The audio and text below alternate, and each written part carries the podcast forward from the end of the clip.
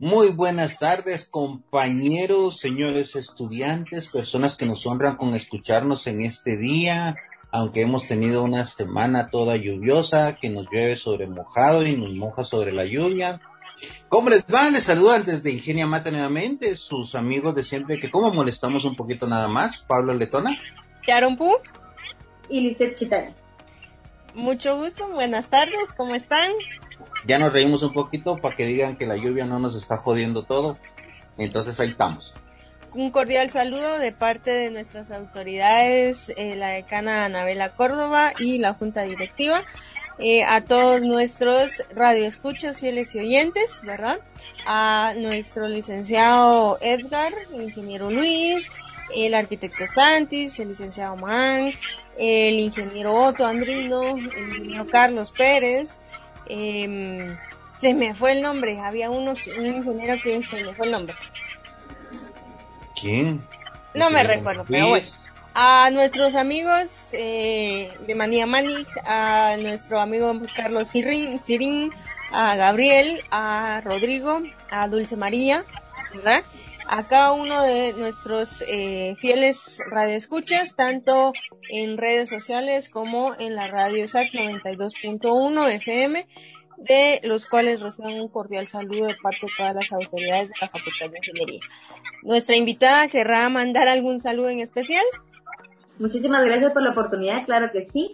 Saludos especiales a mis queridos maestros, Josué Morales Orellana, eh, Fernando Arturo Arevalo Llancos, para la señora Antonieta, señor Leti, señor Patti, para Ángela Cachac Lazo, también que es maestra. Saludo especial para Paola Hernández y su hija Angeli Hernández en la zona número 2 y para David Hernández. Ah, mucho gusto. Hoy sí, mira, hoy sí. Tenemos casa llena. Hoy sí le dijeron saludos, sí, aquí voy, ah, ya estuvo. Traía mi lista, traía mi lista. Eso está bueno, eso está bueno. Qué bueno que nos estén sí, sintonizando. Sí, hizo la tarea. Sí, cabal.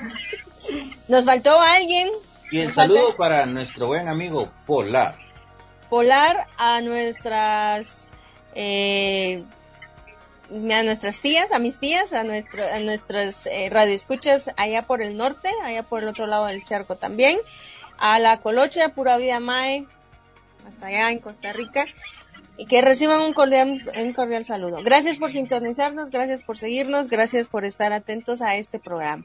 Eh, solo queremos eh, indicarles una disculpa por el programa de la semana pasada que no pudimos eh, realizarlo. Sin embargo, pues ya lo vamos a reponer y pues también deseándoles un feliz Día del Padre. Estamos todavía en el mes del Padre, no, no es simplemente solo el día. Sin embargo, pues queremos felicitar a cada uno de esos padres. En particular, a mi papá. que sin él, pues obviamente no estaría yo acá.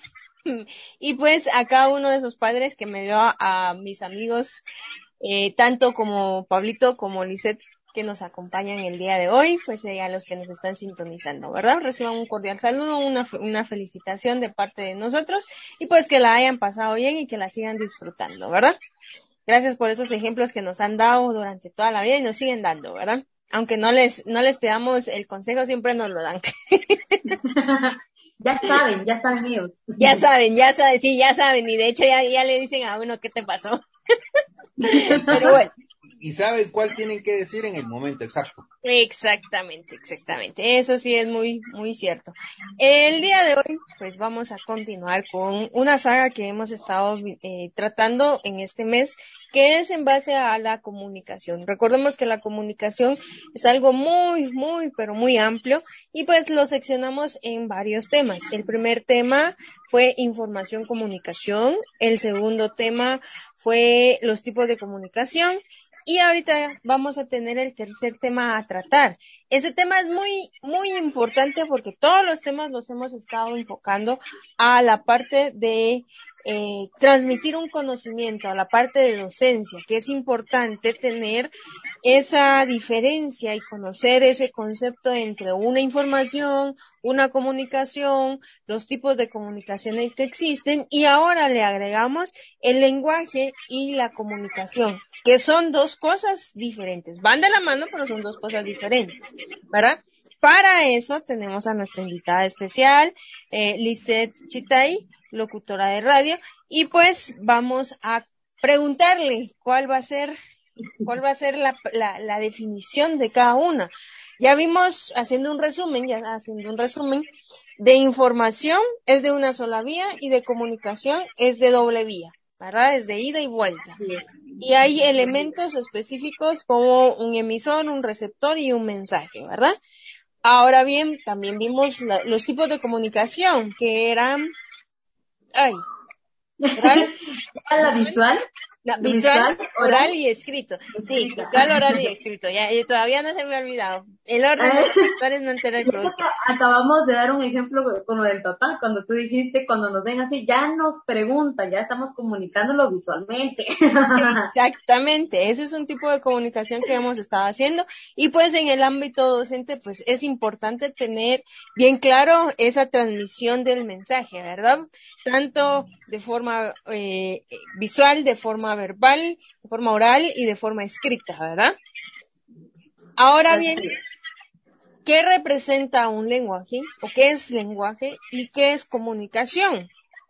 Claro que sí, es que lenguaje y comunicación a veces pueden parecer lo mismo y a menudo suelen confundirse mucho las personas y tomarlo como sinónimos. Pero, ¿qué es el lenguaje en realidad? Lenguaje es la capacidad que posee el ser humano como tal para codificar y descodificar un mensaje que queramos transmitir hacia una persona con algún tipo de información.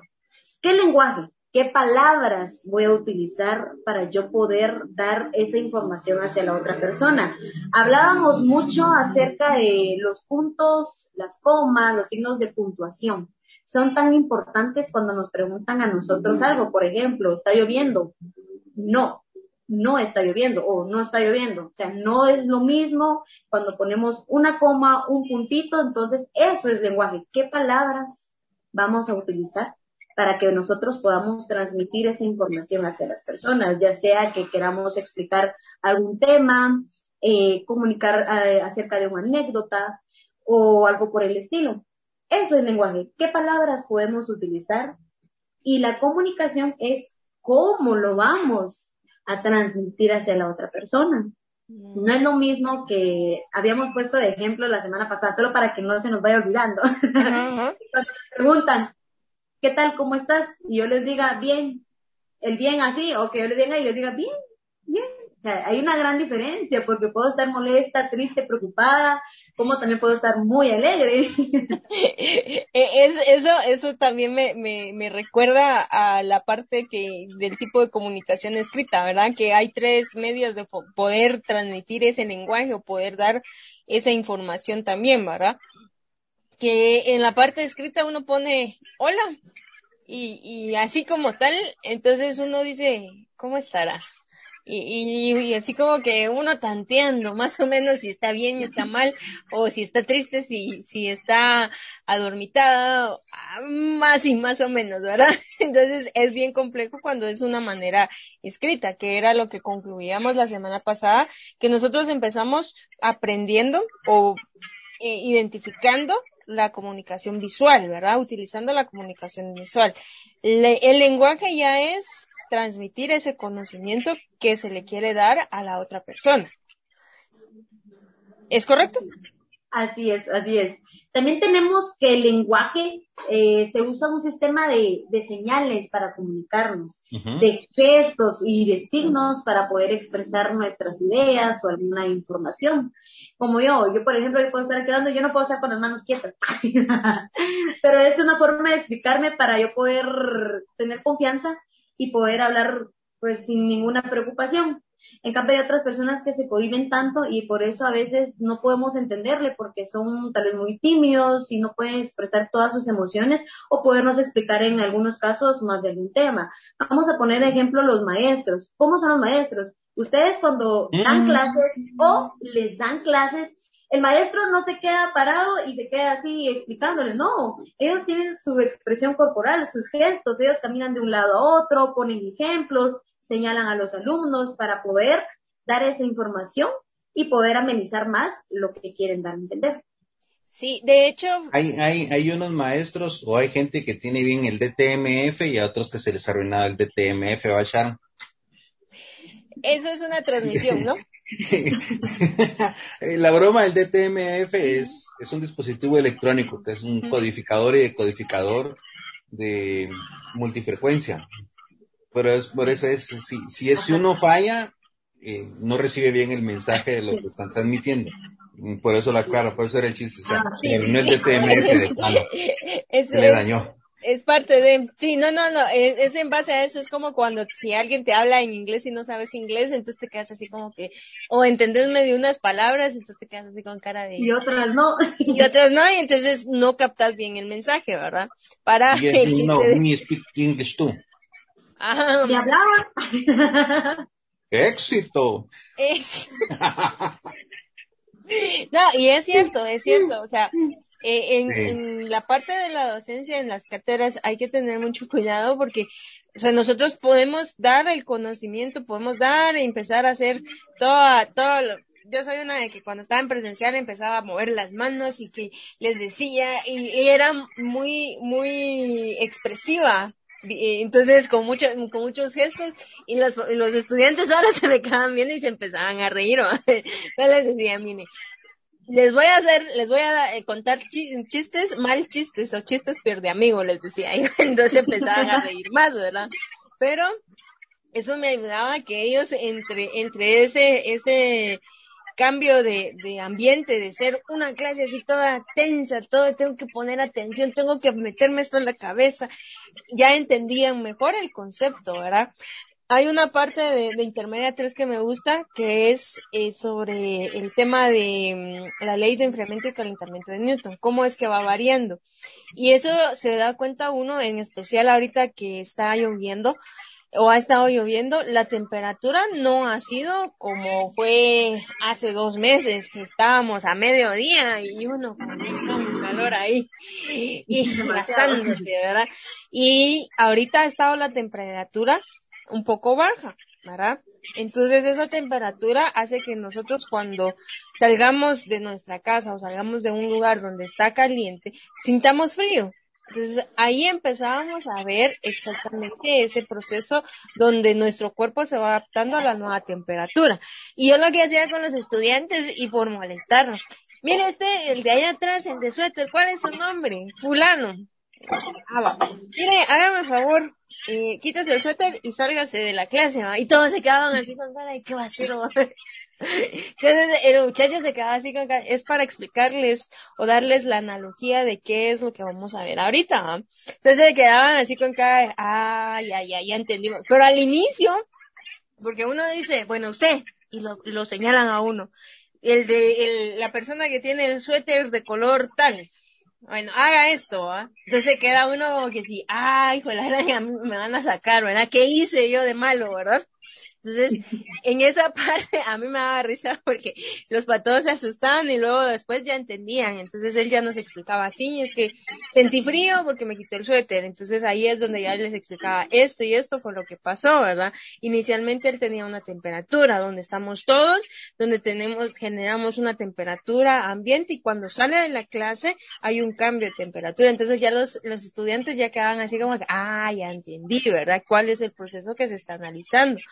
Eso es muy interesante al verlo, al menos en la parte de docencia, eh, cómo lo explican a uno las cosas, cómo se las presentan a uno, porque uno puede venir leer el libro, que es la otra comunicación que tenemos, o sea, leer un libro, la, la, la comunicación escrita, ¿verdad? Porque el libro nos está comunicando información. Sin embargo, a veces no son tan explícitos. O sea, ver tantas letras, creo que como somos seres humanos, la mayoría eh, necesita ver algo así como visual para poderlo entender. Ya cansa, ya cansa. Y es que es tan importante eso que decías de la, cuando daban clases presenciales. Es bueno ver a un catedrático que está expresando sus emociones, está haciendo gestos, está, tiene su expresión corporal, pone esos ejemplos que tú decías, porque al momento, a mí me ha catedráticos que son muy, mm, muy serios, por así decirlo, que son muy, muy así rectos, muy formales, demasiado formales, que a mí hasta pena me daba preguntarles.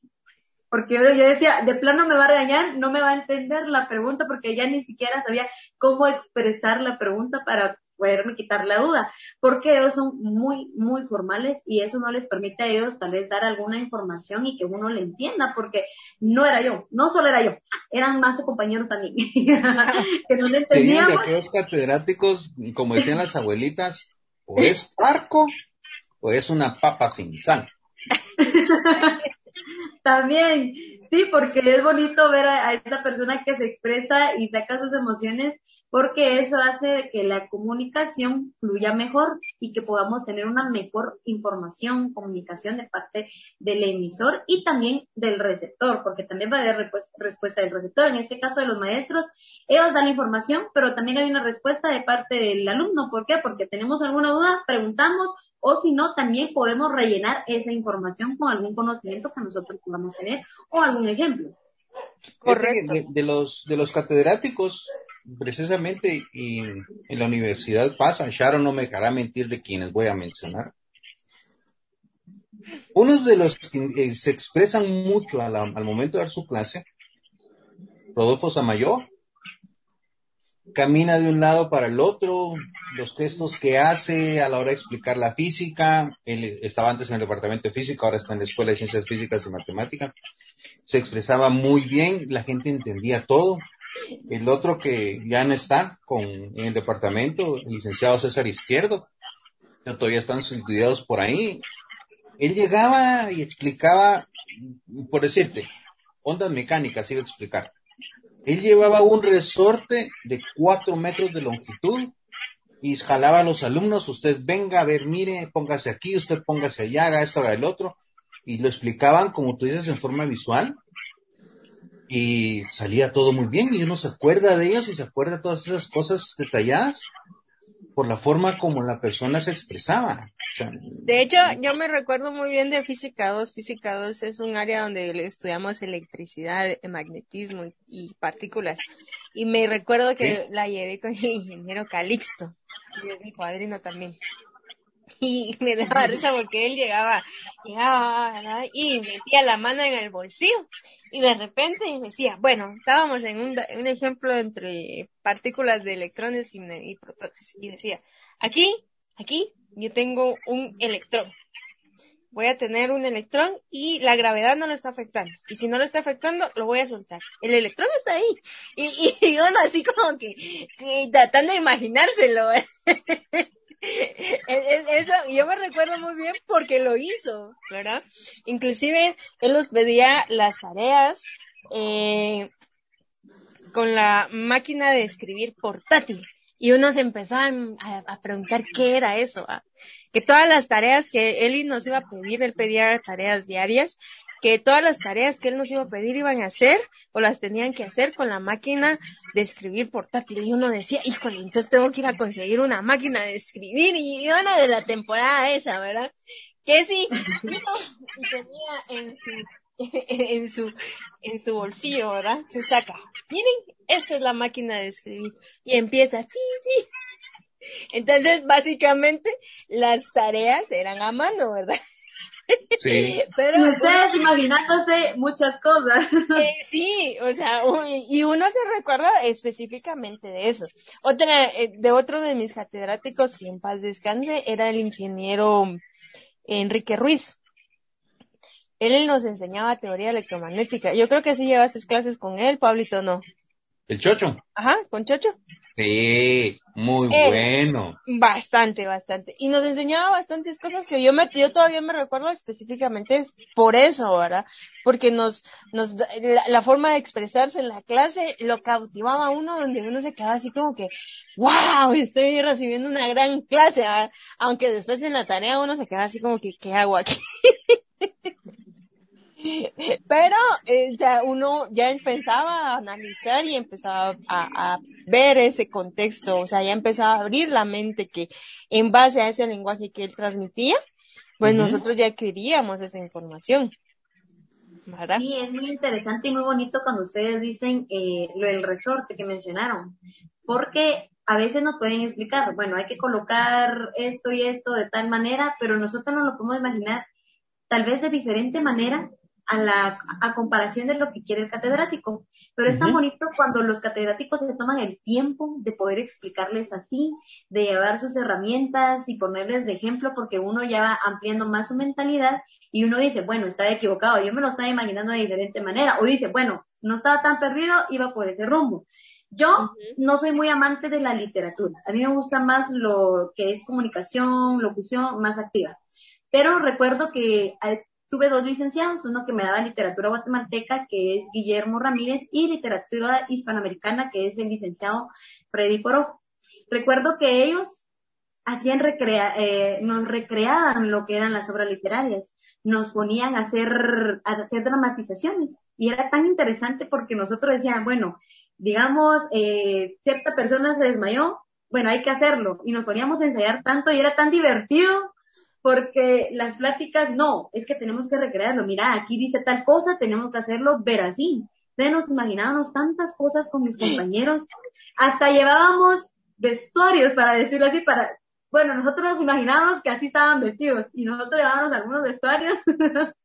no teníamos imágenes, más solo la comunicación escrita y hacíamos esas obras literarias y de, esa obra literaria el licenciado hacía un comentario y nos decía, bueno, sí, vamos por esa misma línea, pero fíjense que regaron, llegaron a esa recreación un base a qué? Y nosotros le explicábamos, decía, sí, vamos a, a, ese cierto punto, pero era tan interesante ver cómo todos como compañeros y también el catedrático nos apoyaba de esa manera y nos decía, bueno, sí, está muy bien la obra, pero fíjense que esto fue en el año tal, entonces tenían que haber puesto tal y tal cositas, pero íbamos por ese rumbo sea, poníamos nuestra imaginación y también el catedrático era muy interesante cómo nos daba la plática porque nos expresaba, eh, había una obra y decía, bueno, esta obra trata de tal y tal cosa, o nos ponía un resumen y lo comparaba con la vida real.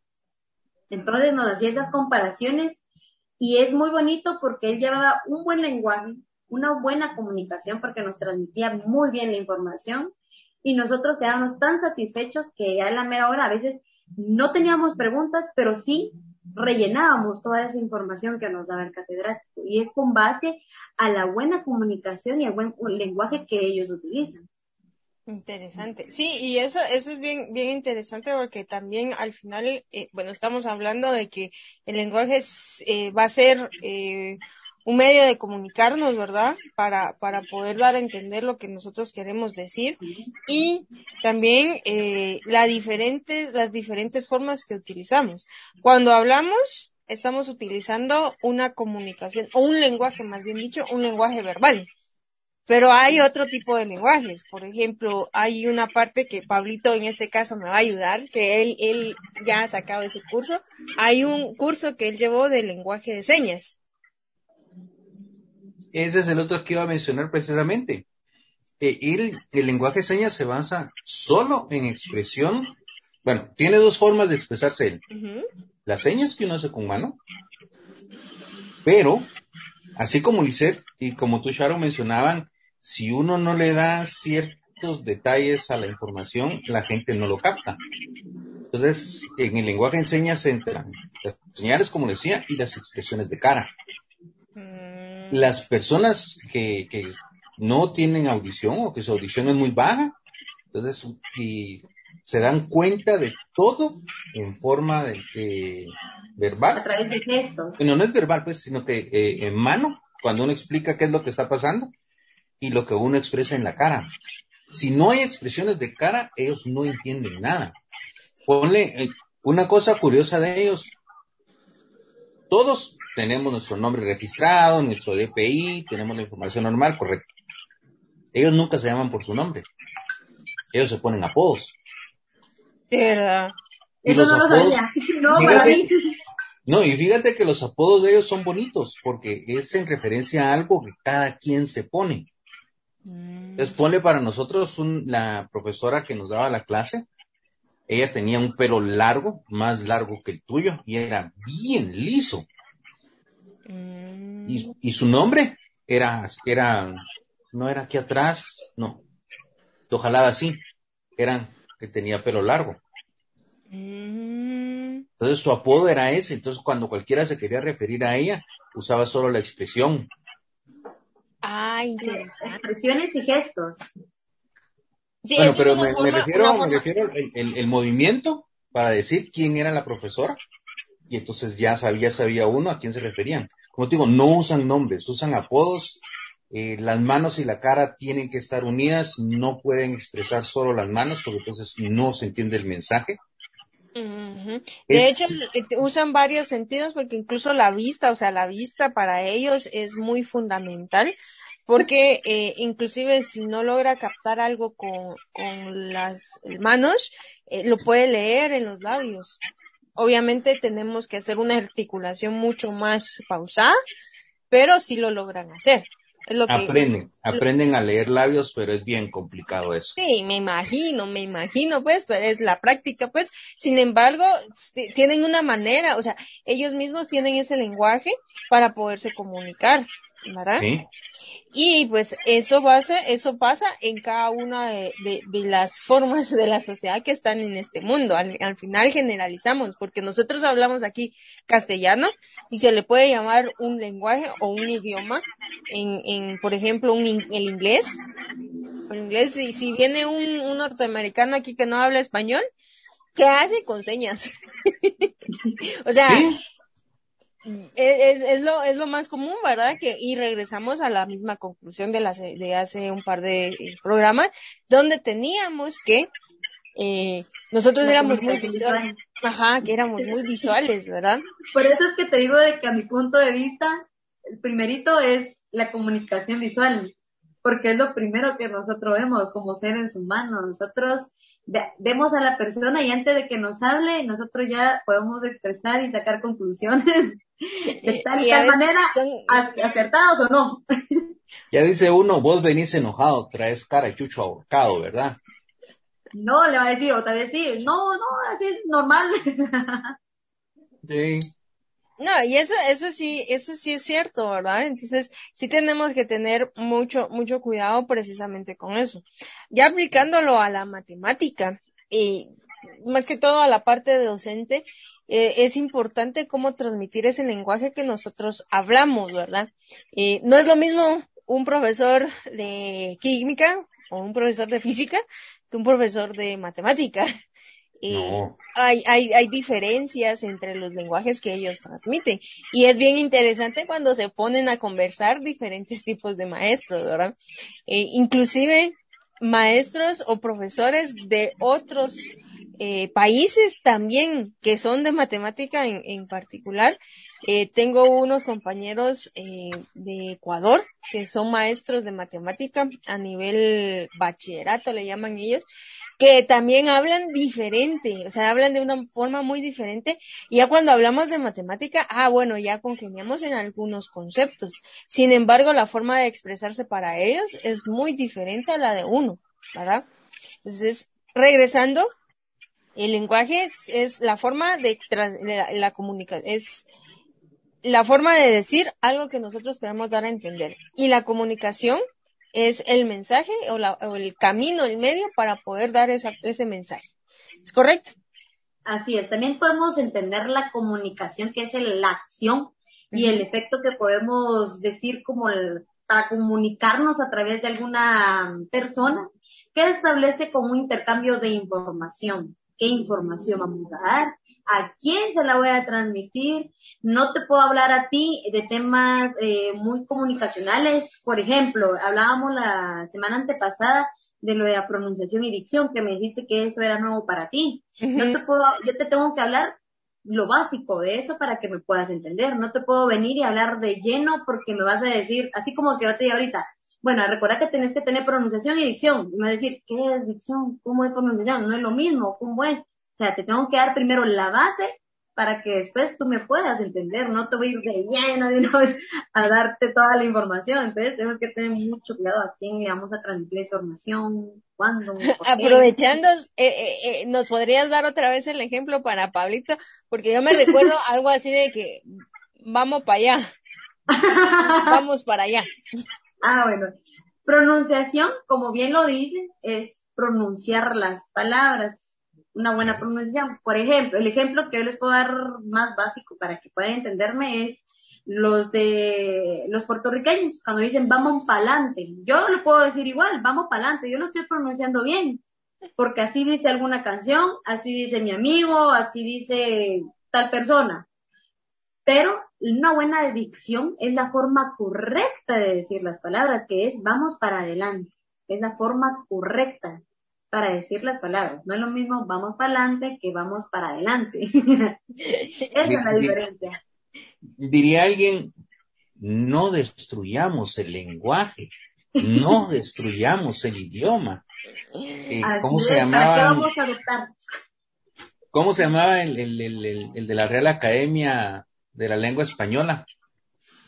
No me recuerdo. Bueno, pero es que la expresión cuando alguien habla mal, amado Nervo, amado Nervo. Él, cuando alguien se pone a hablar mal, decía, ay, no es que amado Nervo, si te escuchara se revolcaría en su tumba. Y sí, pero muchas veces las personas toman expresiones de otros países y las quieren meter dentro del lenguaje. Y según ellos son muy buenos, hablan muy bien, están en la actualidad, o como dirían, es que vos estás out, no estás in. Digo que, hijo, ¿cómo así? Que yo estoy out, no in. Fíjate que eso también tiene que ver mucho este, con, con el entorno en el que se encuentra para poder eh, dividir precisamente esos lenguajes. En, en, eso tiene mucho que ver, y tal vez me voy a salir un poquito del tema, eh, tiene que ver con la neurociencia o con esa ciencia que, que estudia al cerebro, ¿verdad? Cómo es que eh, al momento de, de ser eh, una persona bilingüe o una persona lingüística, donde va a tener dos idiomas o aprende dos idiomas, eh, tiene que aprender a diferenciar entre expresarse bien en el idioma y en el lugar correcto y en el otro idioma, ¿verdad? Cuando se requiere, no de eh, let's go to Miraflowers, ¿verdad? si no me voy a poner yo a decir, when I said the parda because I have the pelos in the hand. Exacto, o sea, es, eso ya, ya, ya en, en mi criterio ya es una parte donde nosotros tenemos que aprender a identificar la forma correcta de dar un lenguaje, ¿verdad? Porque no estamos mezclando. Diferente sería el caso que estuviéramos hablando con una persona que esté hablando inglés, ¿verdad? Y que no entienda el otro, el otro idioma, el otro lenguaje, ¿verdad? Entonces, ahí mantener esa comunicación es importante. Sin embargo, cuando estamos hablando, en, este caso, nosotros tres que hablamos castellano, pues tenemos que tener esa, esa, ese orden y esa estructura que lleva el lenguaje. El lenguaje lleva esa estructura para poder transmitir esa información y establecer esa comunicación. Que así es como yo lo veo que están ligados las, las, los tres temas. Que los tres temas son bien extensos, bien extensos. Y, fíjate que hace muchos años, eh, cuando empezaron a salir los sistemas de mensajes instantáneos en telefonía, eh, el, más fuerte de ellos fue una marca en específico que, se puso en el top y él estaba en lo máximo porque era el mejor sistema, era lo más rápido y todo lo que existía en su momento. La gente empezó a escribir mal y decían, ¿por qué? Una X y una Q. Creo que estás diciendo. ¿Para qué? Ponían mismas expresiones y empezaban a usar solo letritas. Y yo, yo le decía a la gente, no entiendo lo que estás escribiendo. Ah, pues lo fonético. No me importa, escribí bien, no seas baboso, no mates el idioma. Ah, es que vos porque no entendés. Y ahí fue donde me dices, vos porque estás out, no estás in en lo que hay ahora. No estás actualizado. Ah, pues fíjate que hace cinco, hace, cuando empezó el, el, el sistema de mensajería, los españoles tuvieron que desarrollar un diccionario para entender las expresiones que se estaban usando en esos sistemas de mensajería. Cómo la gente, los jóvenes estaban empezando a comunicar para entenderles qué es lo que ellos decían. Pero era una destrucción del idioma lo que generaban de una forma horrible. Sí, yo todavía no, sigo entendiendo algunas cosas que a veces me mandan y entonces las googleo y ahí ya empiezo a ver, ah, ya entendí. Porque hay algunos, hay algunos, acrónimos, por así decirlo, hay algunas palabras o algunas frases que incluso se que están acortadas en inglés, ¿verdad? Y yo, ok, o sea, uno sabe inglés, pero no llega tanto. ah, pero mira la expresión, la expresión que usaste, lo googleo, que es googlear. De, de tanto que se utilizó la expresión, que es revisar en Google, y Google es el motor de búsqueda en Internet, en donde encontrar mucha información, resulta que la Real Academia Española sí tuvo que aceptarlo y meter dentro de palabra aceptada en el idioma castellano, googlear. De tanto que se le dio el uso. Igual le pasó a la palabra, es que hay que printear. Ah, no, Ah. eso sí, eso sí, no, vamos a imprimir, o hay que imprimir. Pues está aceptada también printear. Esa no me la sabía, mucho gusto. Igualmente. O sea, hay, hay cosas del idioma que se tienen que, se van adaptando por venir de otros lados, pero en cierta forma también pienso yo, es de los países que tiene, que hablamos diferentes lenguas, el empezar a querer adaptar lo que dicen en otro idioma. Y ahí es donde tal vez se va degradando todo. Fíjate que los, los europeos en, en Holanda en, se consideran, ellos, ellos consideran que el holandés sigue siendo una, lengua viva, porque se le van agregando palabras cada momento y palabras nuevas para espe- especificar algo eh, directamente, a diferencia de lo que tiene el idioma inglés, en el idioma inglés te dicen eh, una palabra y que puede tener diferentes significados dependiendo el entorno y la connotación que se le esté dando. El holandés es un idioma que una palabra tiene un significado. Ellos dicen eh, zwart es zwart and wit is wit. O sea, negro es negro y blanco es blanco. Ellos no dicen, ay, mire, es que esto es gris. No, es negro o es blanco. Mm, Ellos sí tienen esa, eh, eh, eso de peculiar y ellos consideran su lengua como una lengua viva que sigue creciendo y sigue aumentando el número de palabras dentro de todo su diccionario, diríamos, de una forma. Interesante. Al final, Eh, dale, dale, dale. Eh, quería darle otra definición a ustedes de, de comunicación, ya que tenemos que es el acto de transmitir el mensaje que queremos dar por, por medio de un interlocutor, pero también debemos de recordar los canales de comunicación que existen, que son el emisor, el receptor, el mensaje, el código, el canal de comunicación y el contexto. ¿Qué quiere decir esto? emisor quien da el mensaje, receptor quien lo recibe, pero también tenemos que tener en cuenta de que si yo voy a hablar con una persona que sabe so- solo el idioma eh, inglés, yo tengo que saber el idioma inglés, yo tengo que transmitir de, también el idioma inglés, no puedo hablarle en español, como tú lo dijiste Sharon, o no sé si fue Pablo, de, de que los gringos a veces eh, no saben español, o es muy poco lo que saben, y entonces lo que hacen ellos es utilizar las, eh, las manos para hacer señas o los gestos de expresiones corporales.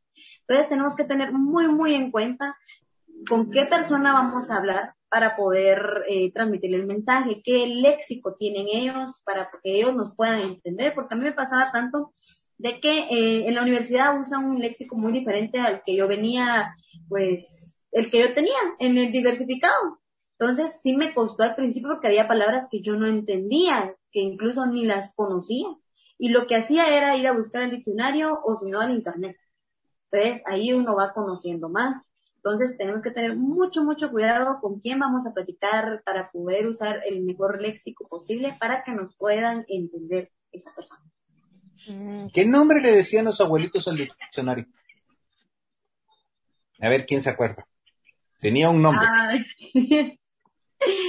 Yo digo, Ya te dio risa, ¿verdad? No, ¿Cómo me- no, El amanzaburros. Ah,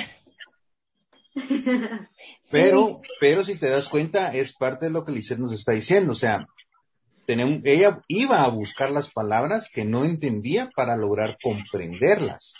yo vivía con el diccionario. dormía Vaya. con el diccionario, va a ser. Mi papá, mi abuelo nos decía eso. No sabes algo, anda a buscar a la manzaburros. Y una la manzaburros decía, ¿qué, qué es eso? ah?" Y se imaginaba el burro ahí. Uno se imaginaba alguna cosa así rara y después caía uno, ¡ay, diccionario!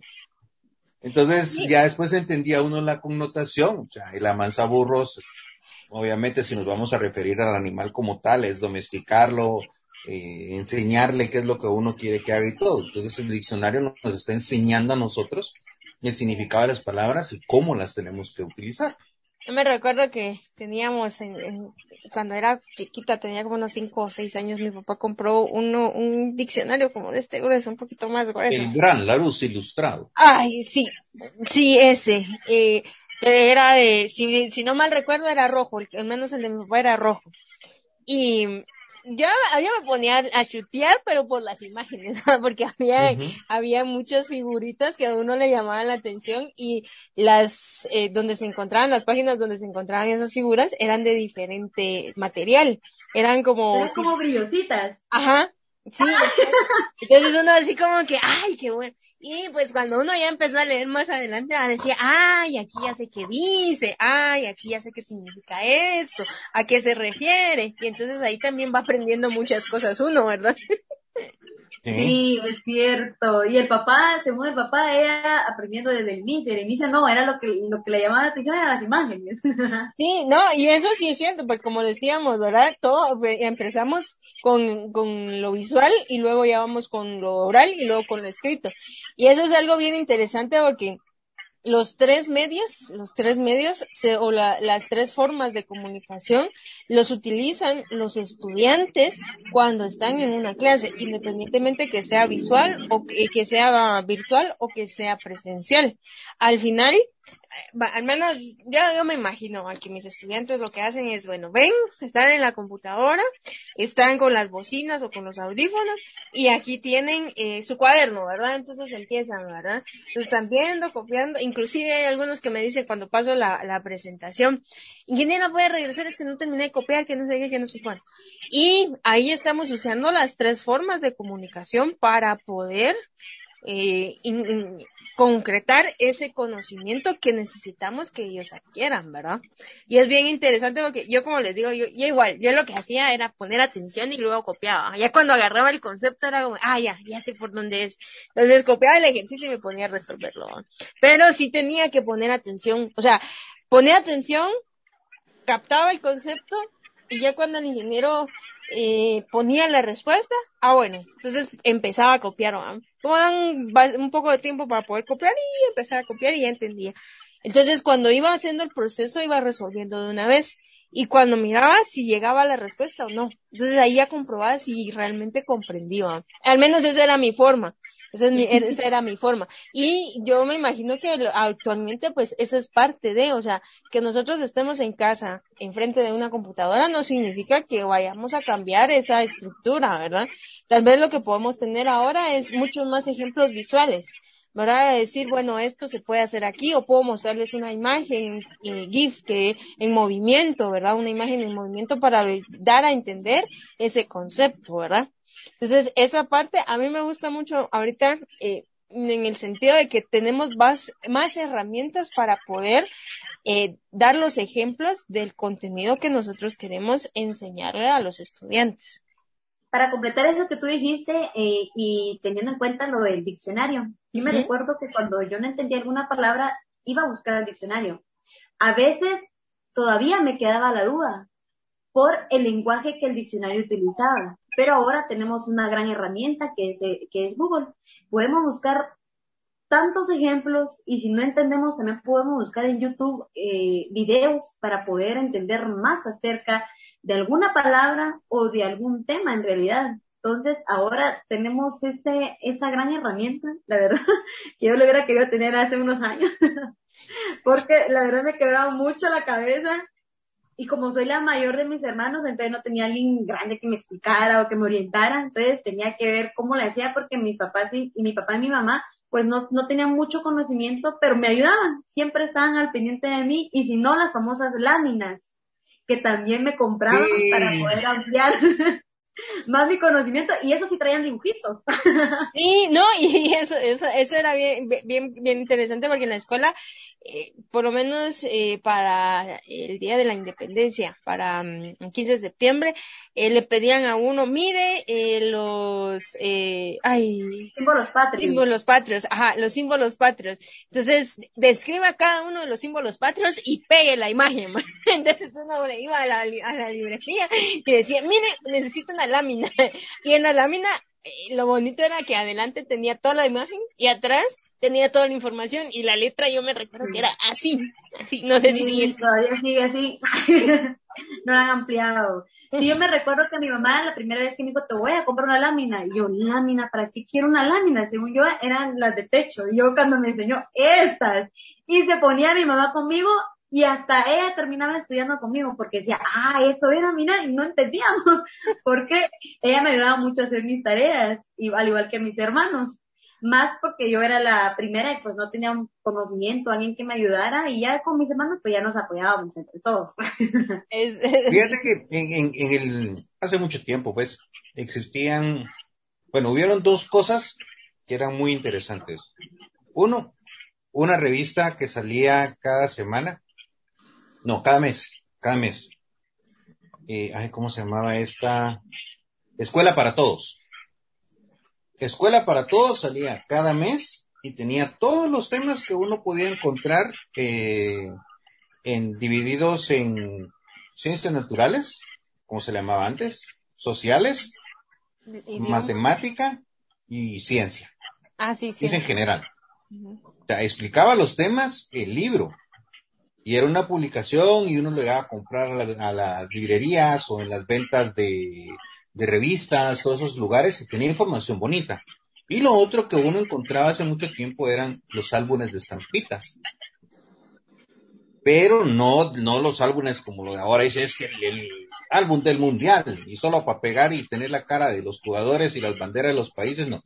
Habían unos que incluso no pegaba uno la estampa completa, sino si la, si la estampa fuera este tamaño, ahí no se mira, el tamaño de un teléfono, pues. Entonces uno solo pegaba la parte superior de la estampita, esa a la que uno le ponía el pegamento, y al levantarla, ahí estaba la descripción de la imagen que uno estaba poniendo. Entonces, eh, como que fuera una lámina, pero eran, curiosos, eran formas diferentes de enseñarle a un niño a aprender más. Sí, me recuerdo de, de que teníamos un álbum, pero no sé, fue tal vez cuando tenía como unos ocho años que era un álbum, un álbum bien grande, un álbum bien grande y precisamente eh, tenía esas, esas estampitas que decís, eh, se le pegaban la mitad, porque si pegabas toda la, la, estampita, te quedabas sin la información. De hecho, un par de veces lo tuve que lo, lo hice y me regañaron porque no tenía que hacerlo. Pero eh, eso también va ligado a la parte informativa, o sea, teníamos una forma de poder adquirir ese conocimiento y vamos a la parte escrita, que esa es la parte escrita hacia nosotros, ¿verdad? La otra, que me recuerdo que había, mi papá compraba un libro que se llamaba El Almanaque que tenía una variedad de temas de, de todos los días, una variedad entre astronomía, entre música, entre chistes incluso, que estaban ahí y era como de este, de este grueso. Y uno lo leía y se quedaba, yo me, yo lo leía y lo leía por los chistes más que todos, porque a veces no los entendía. Y yo le preguntaba a mi papá, mira, ¿y esto qué es? ¿O qué significa? Entonces él ya me explicaba. Y entonces ya le agarraba el, el hilo, ¿verdad? Ah, ya entendí, ¿verdad? Que eso era una forma muy, muy interesante para aprender, ¿verdad? Ahora, todo se ha enfocado básicamente en la parte de, de usar las, las redes, la tecnología, pero tenemos también que ser muy cuidadosos en seleccionar la información, porque no toda la información es verídica. Esa es la única eh, nota que tenemos que tomar en consideración, ¿de acuerdo? Diría alguien, la información no es verifica. Pero ahora te voy a dar la connotación del verifico si uno lo mira como gracia. No es verificable. Eso sí es cierto. Eso sí es cierto. Tenemos que tener en cuenta también que cuando vamos a transmitir un mensaje, ya sea por vía telefónica, no nos estamos viendo, no vamos a usar expresiones corporales. Por lo tanto, no vamos a utilizar el mismo lenguaje que cuando yo estoy viendo a la persona, ya sea por tal vez por una videollamada que es aceptable, pero no es lo mismo que ya estar en persona. Entonces tenemos que tener mucho cuidado qué lenguaje y qué información vamos a transmitir. Si estoy con la persona, si estoy detrás de la pantalla de otra de la persona o por medio de teléfono también. es muy distinto.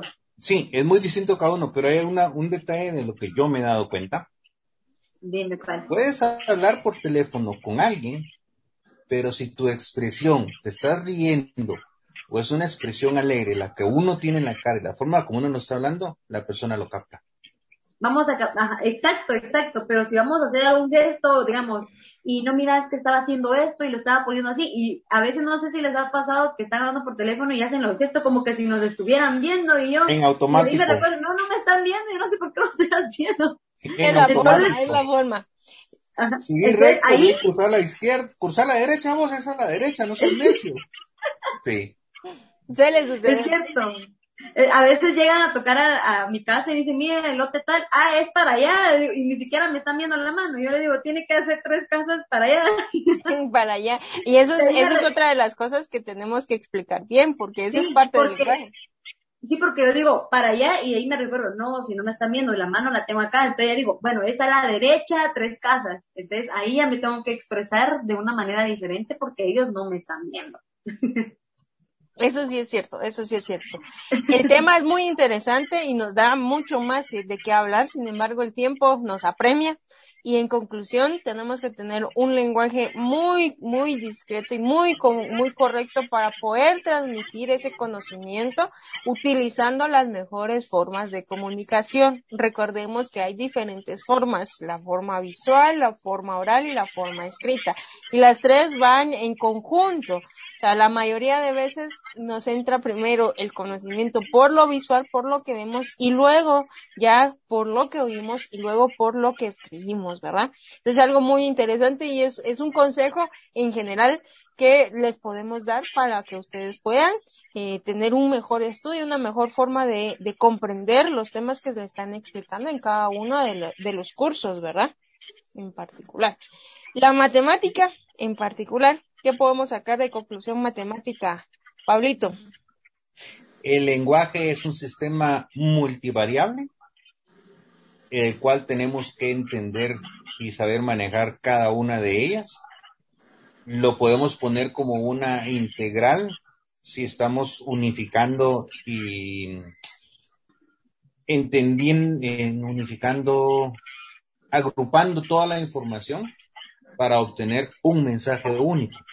Correcto. Entonces, si la integral es el área bajo la curva de una gráfica, entonces el lenguaje si yo le pongo la integral, es entender el mensaje que me quieren transmitir con las diferentes variables que esté aplicado.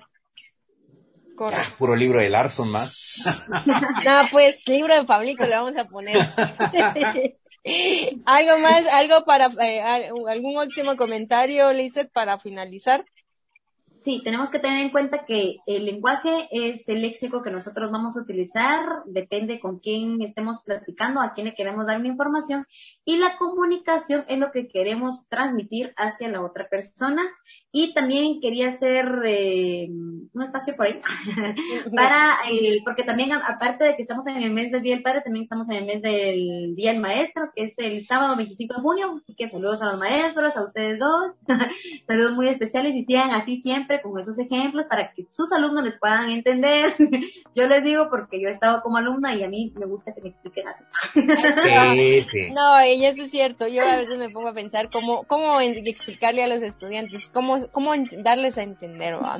Y gracias, gracias desde ya un feliz, eh, un feliz día del maestro a todos los maestros, todos los catedráticos que nos han forjado a todos, al final todos somos estudiantes, siempre aprendemos algo nuevo todos los días, ¿verdad? Nunca dejamos de ser estudiantes, pero al mismo tiempo somos maestros de los cuales pueden aprender las demás personas, ¿verdad?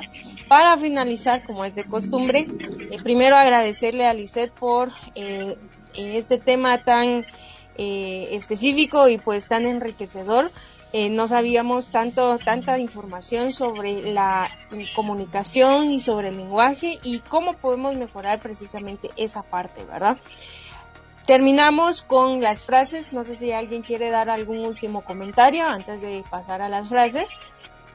Pues yo quiero agradecerles a ustedes dos por la invitación, de verdad, eh, me siento muy honrada de llevar tres programas con ustedes y poder hablar un poco de este tema de comunicación que a la vez es eh, a veces las personas piensan que es muy fácil comunicación y a la vez no, porque nos confundimos en definiciones y cómo poder utilizarlas. Muchas gracias. Bueno, empiezo. de que te ríes un montón. Eh, empiezo, empiezo yo, luego Lisette y termina Pablito. Desde ya, pues muchas gracias. Esperamos que sea de mucha utilidad este, este contenido. Y pues la enseñanza debe de ser sobre todo, debe de ser sobre todo una provocación intelectual. ¿Quién lo dijo? José Luis San Pedro. Lisette. Enseñar es lo más bello y honroso del mundo. José Martín. Pablito. El lenguaje es el vestido de los pensamientos. Samuel Johnson. Y con ustedes eh, les desea una feliz tarde y desde ya un feliz fin de semana. Se despide Sharon Pu. Pablo Letona. Y Lisette Chitay. Pasen ya un feliz fin de semana. Hasta pronto.